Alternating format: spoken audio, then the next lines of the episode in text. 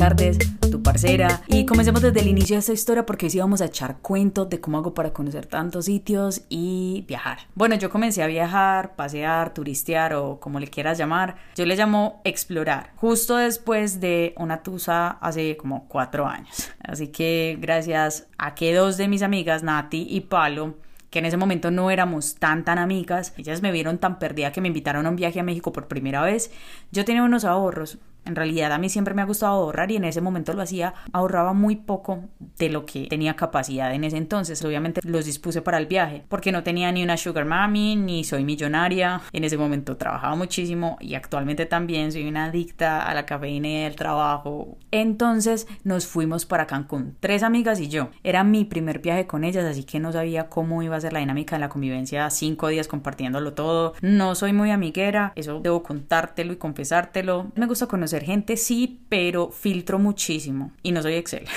Porque me gusta estar bien acompañada. ¿Y a vos? Por cierto, has analizado a las personas que tienes cerca a ti en tu vida. Parce, y en ese viaje esas mujeres me enseñaron a moverme en un país extranjero, a crear un itinerario, a elegir la forma de gestionar el dinero comprando dólares en Colombia o retirando en cajero automático allá directamente, a cuidarnos en la rumba, a vivir la tusa, a mil cosas que viaje tras viaje sigo aprendiendo de ellas todavía. Tú aprendes de quienes tienes cerca.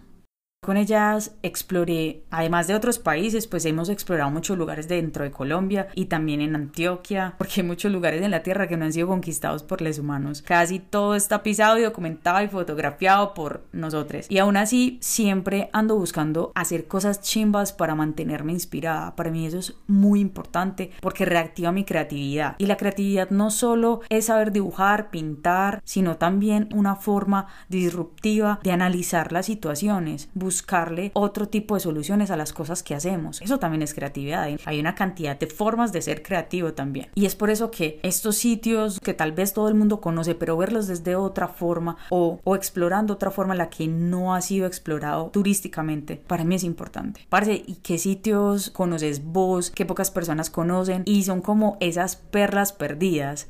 Recomendame porfa. Lo más chimba de explorar quienes te acompañan al viaje, pues además de las personas que tú vas a conocer a través del viaje, a través de esa exploración, las personas y su idioma, pero mucho más importante considero las personas con las que vas acompañada, quien en mi caso se convirtieron en mis mejores amigas hoy en día. No las llamo a diario, no les escribo todos los días, pero cuando algo malo o algo bueno nos pasa, siempre nos reunimos para apoyarnos y para celebrarlo o para gestionarlo entre todas y resolverlo. Una de las relaciones más importantes son las amistades que tenemos Exploré tanto estas personas que ahora son mis amigas y no te puedo decir que son mujeres perfectas porque yo tampoco lo soy y no que somos una amistad perfecta porque no lo somos, porque como una relación común y corriente tenemos altibajos y estamos en esa construcción en doble vía todo el tiempo que nos permite generar una relación que nos sume a ambas partes. Y con todo esto entendí la importancia de elegir bien a quien permite entrar a mi vida. Esto es lo que me ha dejado los viajes y los sitios que he explorado y los sitios que he conocido, parce, porque también es revelador saber con quién coexiste nuestra energía, con quién la compartimos. Parce, es que me di cuenta cómo ver esas red flags, o sea, como esas luces verdes, que son como esas advertencias de cosas que hacen otras personas que no van conmigo, esas que no puedo tener cerca en mi vida de ninguna forma y que las mantengo a raya. Me refiero a esas personas que se les nota la incomodidad cuando les cuentas tus logros y por ahí escuché algo que dice como inspiras a gente que no te ve, si te ven seguro que te ven. Pero dicen que no, mucho ojo con esas personas, porque les molesta lo que haces, porque ellos serían capaces de hacerlo tan bien como lo haces tú. Y las amistades, el amor, los proyectos, como los tenis, cuando uno le quedan pequeños, ni a la fuerza sirven.